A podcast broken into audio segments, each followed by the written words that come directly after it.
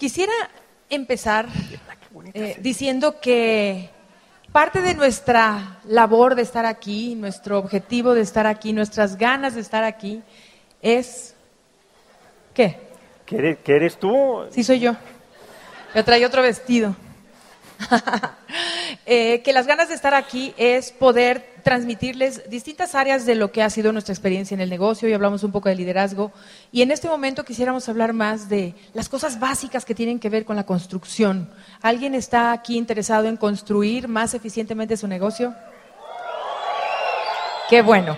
Pues me parece que estos dos temas eh, que van muy ligados son súper importantes, el contactar, conectar con las personas y persuadir porque eh, entre más influencia tengamos, entre mejor conectemos con las personas, vamos a tener mayor resultado.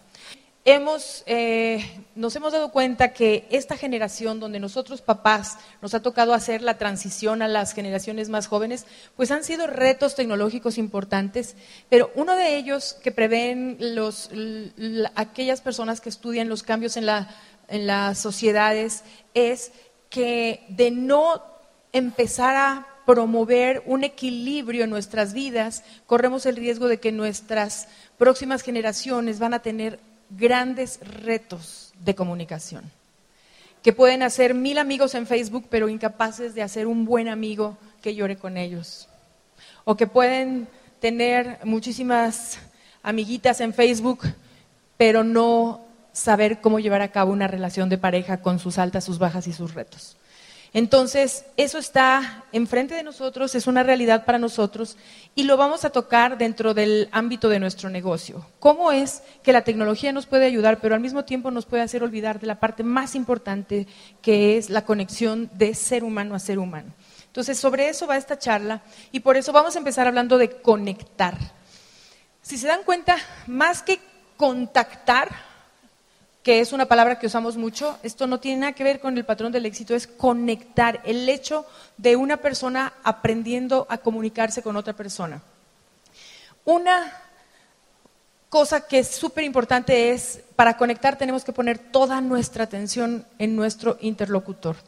Muchas veces nuestra comunicación se ve eh, interrumpida porque nosotros mismos tenemos un rollo mental muy acelerado y cuando la otra persona está hablando, nosotros ya estamos pensando de qué manera voy a llevar la plática donde yo la quiero llevar. Y estamos desperdiciando el hecho de que la persona está hablando como para poder comenzar a entender quién es el ser humano que tenemos enfrente. Al estar frente a esa persona, una forma en que nuestro interlocutor puede darse cuenta que realmente lo estamos escuchando es cada vez que entendamos algo de lo que nos está compartiendo es mover afirmativamente la cabeza. Pero no es un acto mecánico, es realmente tratando de quiero comprender lo que me estás diciendo, quiero entenderlo más allá de lo que es mi propia opinión, sin juzgar, sin meter un, un juicio crítico, sino realmente dejar al lado nuestra propia personalidad, nuestra agenda personal, nuestro interés personal para abrirnos y simplemente recibir la energía de la otra persona. Para eso, obviamente, es súper importante guardar el celular. No hay nada más feo que estar hablando con una persona que todo el tiempo está distrayéndose con tres llamadas a la vez. Y eso es algo que es muy interesante de eh, los médicos cuando nos dicen, los neurobiólogos, todos aquellos que hoy en día estudian al cerebro, saben que solamente tenemos una atención, no tenemos más de una atención la tenemos dividida en una, en dos, en tres, en cuatro, en diez, en veinte cosas. Y vamos y venimos de esa atención conforme le damos prioridad a la comunicación. Entonces, si necesitamos estar en total contacto con la persona, guardemos todo aquello que es una distracción y solamente usémoslo cuando verdaderamente es importante. Tenemos que buscar para conectar, eh, poder crear una atención selectiva. El cerebro es así como se mueve. Esto no es un manual de reglas de comunicación y eh, buenos hábitos y etiqueta social. No, es así como funciona nuestro cerebro.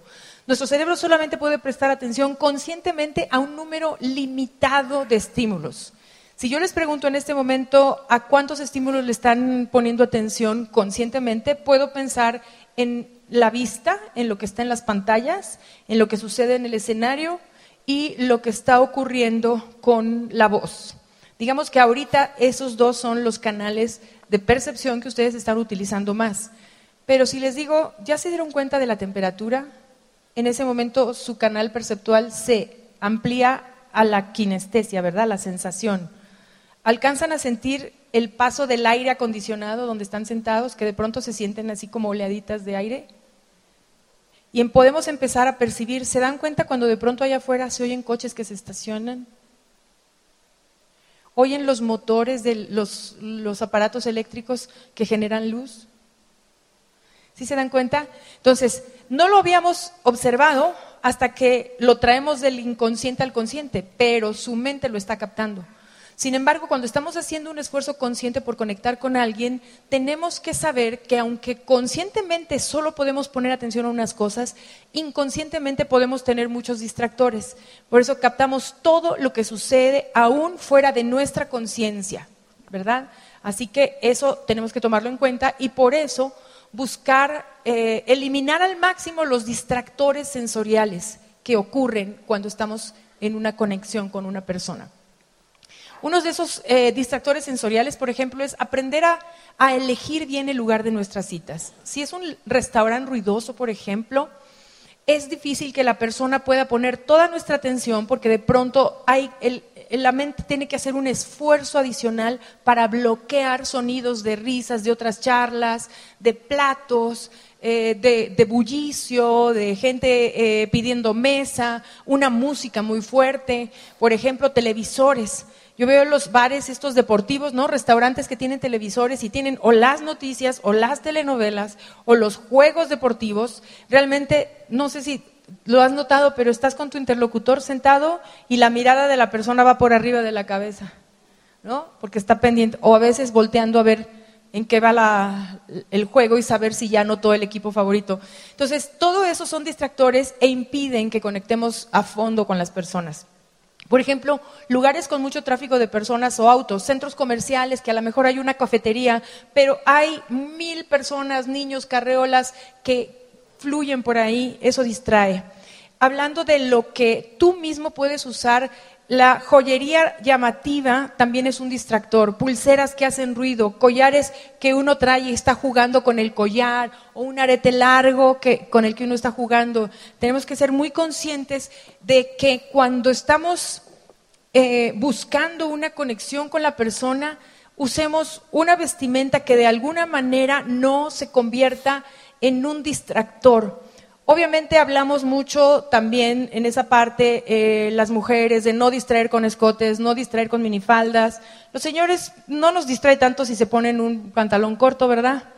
No nos distrae tanto las mujeres, pero tenemos que ser muy cuidadosas las mujeres de cuáles son los mensajes que estamos enviando, tanto en presencia física como en presencia de eh, los medios sociales. Muy importante qué es el mensaje que estamos enviando. El maquillaje exagerado puede ser, ¿no? El rímel corrido, la pestaña caída, o sea, a veces las mujeres, los hombres quizá no tanto, pero las mujeres nos fijamos muchísimo en los detalles. Sobre todo cuando tú empiezas a hablarle a alguien, por ejemplo, de nutrición o de cosmetología, automáticamente la otra persona está haciendo un escáner tuyo, está checando qué es lo que representa lo que estás diciendo y si tu imagen representa aquello de lo que estás hablando. Entonces, cuidado con el maquillaje, estampados. Yo sé que en lugares donde de pronto hace mucho calor se antoja ponerse cosas así, pero también los estampados grandes es un estímulo visual demasiado grande para el cerebro. Entonces conviene cosas que tengan estampados o más pequeños o colores lisos. Eh, usar demasiado movimiento cuando estás hablando, hablar como dicen por ahí, no sé aquí cuál es la expresión en Colombia, pero hablar de bulto, se dice aquí, cuando le hablas a la persona y le haces así, le haces así y le haces así y llega un momento en que dices, ya, o sea, deja mi espacio, ¿no? Necesitamos aprender a controlar eso. Entonces, movimientos que sean naturales. Los distractores emocionales, estos ocurren cuando tú, por ejemplo, o la otra persona están deprisa. Quiere decir, quizá no lo expreso, pero internamente sé que empezamos el plan tarde, que tengo que pasar por los niños a la escuela y tengo solo 15 minutos para dar el plan. Y entonces es como que internamente la persona con la que estoy está hablando y yo internamente ya quiero cortarla para llevarla al tema. Entonces me perdí la posibilidad de escucharla porque internamente yo estoy distraída con un momento de urgencia, de prisa, de poco tiempo. Entonces lo ideal es buscar lo mejor, los momentos donde realmente tenemos el tiempo y los pendientes dejarlos a un lado. Estar a apagar los teléfonos, por ejemplo, decirle a alguien con quien tienes que contestarle un email, oye, no voy a estar disponible hasta dentro de hora y media. En fin, hacer el tiempo para no tener esos distractores internos.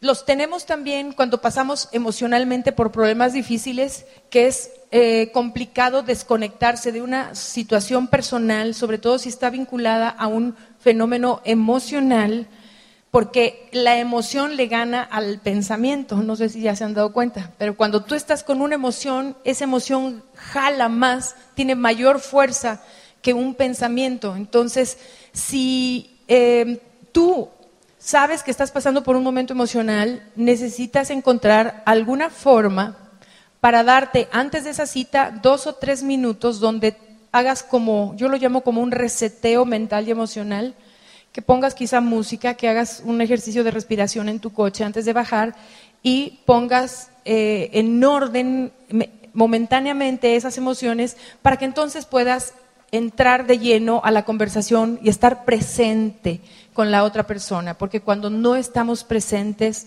porque estamos en nuestro mundo interior, se nota.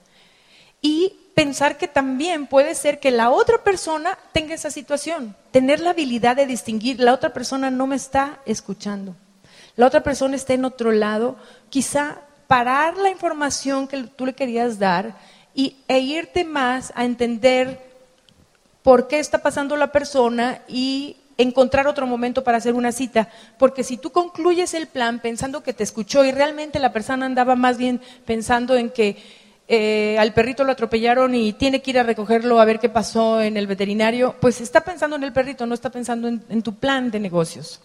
Por ejemplo, eh, alguien que acaba de tener un disgusto, recibir una noticia importante de algún tipo, o muy buena o muy mala, pueden ser distractores emocionales que no nos permitan estar presentes. Y otro distractor, cuando tú estás en un sitio donde realmente no quieres estar, por alguna razón, porque el lugar es incómodo, porque alguien te invitó a darle un plan a una persona que realmente no tienes una afinidad, afinidad con ella y estás ahí por apoyar, pero realmente no te sientes cómodo. Es decir, necesitamos ser conscientes de qué es exactamente lo que está pasando en nuestro mundo interior para saber de qué manera no, no interrumpe el trabajo que estamos haciendo en el momento con la persona. ¿Cómo es eh, un diálogo y cómo se da un monólogo? Eh, obviamente el monólogo es una conversación de una persona solamente y un diálogo habla de dos personas por lo menos que están en una comunicación. Eh, cuando se da el diálogo, la comunicación debe darse de ida y vuelta. La mejor manera de darse cuenta de eso es calcular que en una hora a ti te toca hablar el 50% y a la otra persona le toca hablar el 50% del tiempo. Si uno de los dos está más callado que el otro, quiere decir que la comunicación está un poco desbalanceada.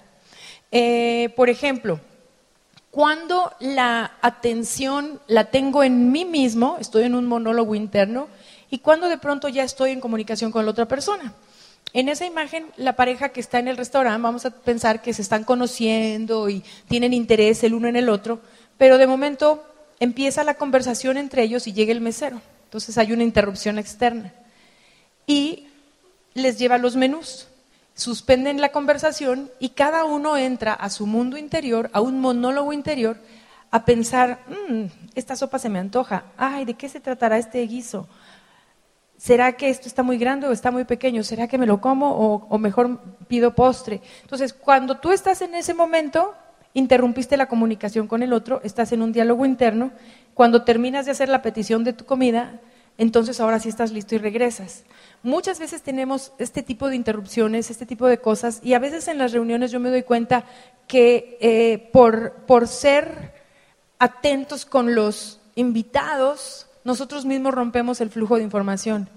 No sé si aquí, pero en Estados Unidos hay una costumbre muy arraigada, desde que apareció el exceso, de que a los invitados del Open, en cuanto empieza la reunión, unos minutitos después, se les lleva un, un gratis.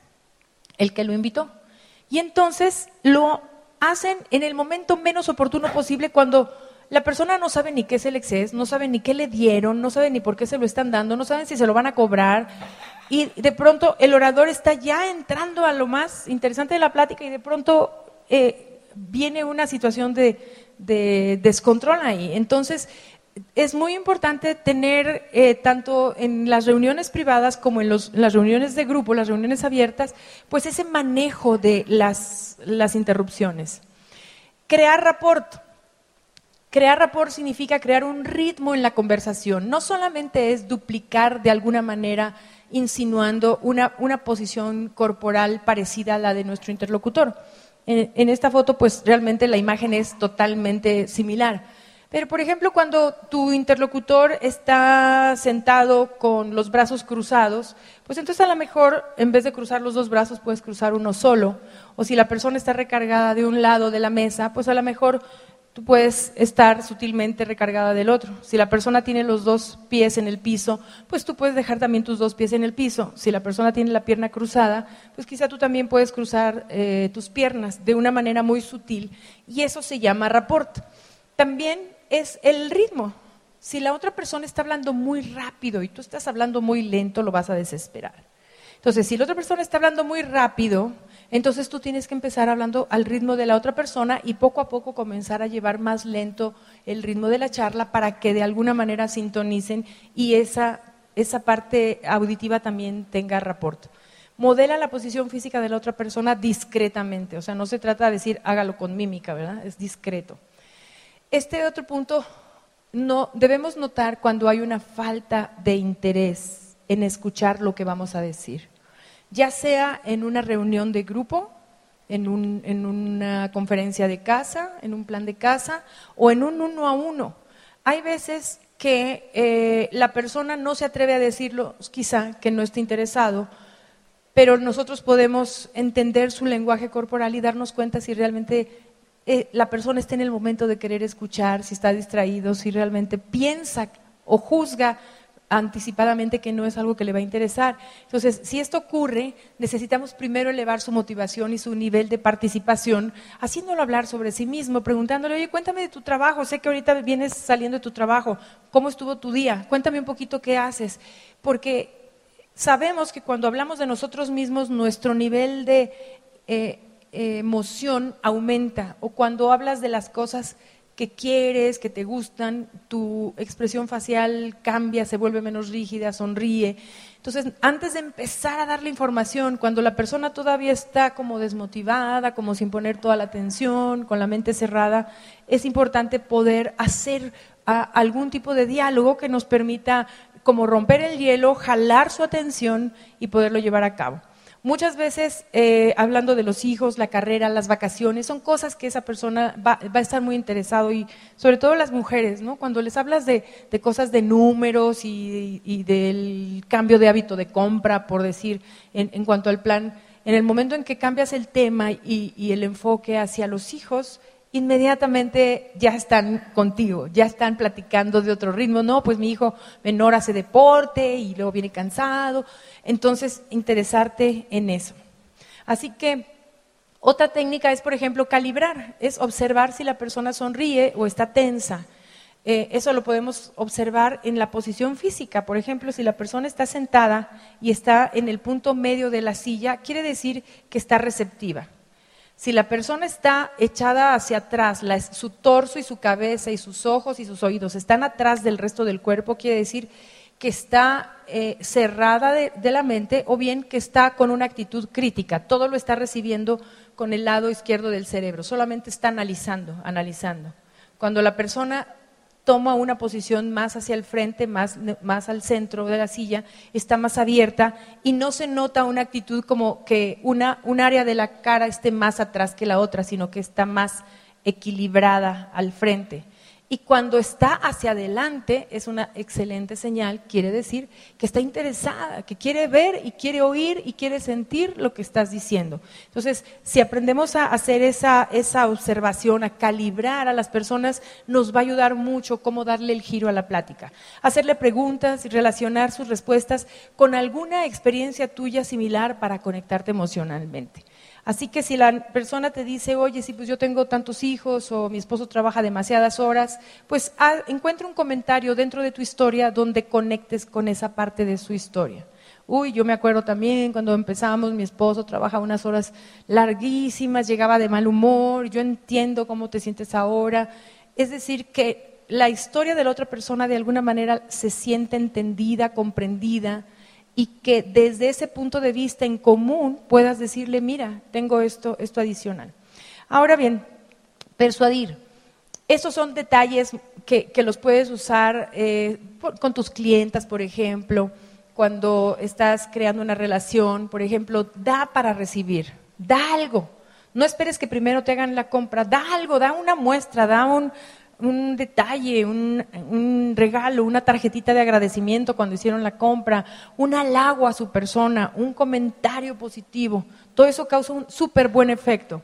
La otra ley de la escasez es interesante y la maneja mucho la mercadotecnia, mucho en las páginas de internet se ven. Eh, solamente por hoy la oferta, solamente por hoy nos quedan 20 lugares para este maravilloso crucero. Así que es ahora cuando usted debe de decirlo, ahora, y te lo dicen y te lo dicen y te lo repiten una y otra vez. Entonces, cuando te dicen que hay de algo poco que se puede acabar, todo mundo lo quiere. Es una cosa psicológica. Ya no va a haber, entonces dame algo, yo quiero de un producto, de un lugar, de tu tiempo, porque estás dando un beneficio único. Entonces, siempre que puedas, a lo mejor decir, eh, estás hablando de un producto y dices, casualmente tengo un producto en mi cajuela que estaba a punto de llevarlo con una persona que lleva dos semanas esperándome porque este producto ha tenido tanto éxito que lo que yo tenía en mi inventario se me acabó. Entonces, cuando tú le das esta sensación de urgencia, de que ahorita esto es el último porque va a tardar en volver a salir,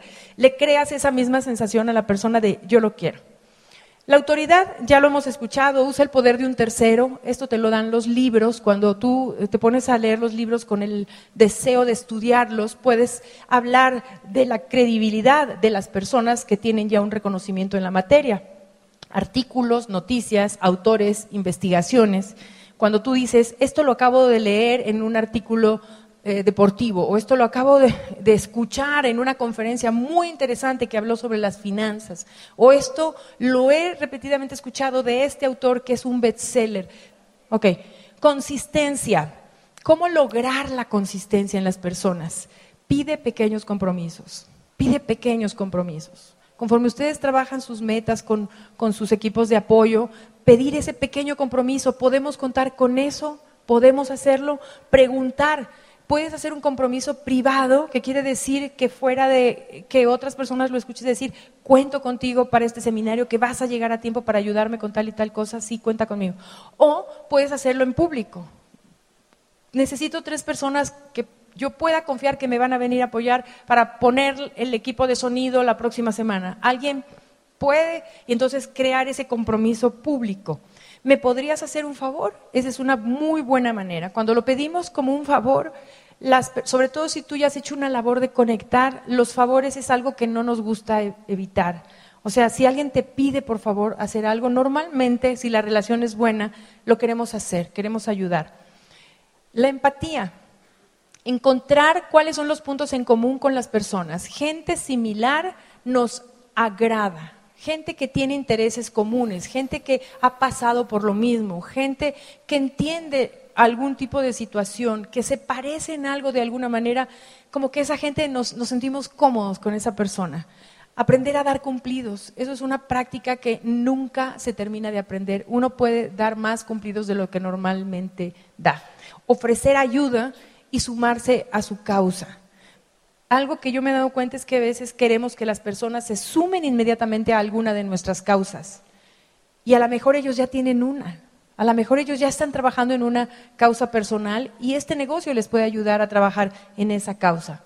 Eh, identifica lo que tienen en común ¿Cuáles son esos intereses similares? Por ejemplo, nuestros hijos tienen las mismas edades, eh, estudiamos en la misma escuela, nacimos en la misma ciudad, eh, nos encanta apoyar la ecología, encontrar esos puntos en común.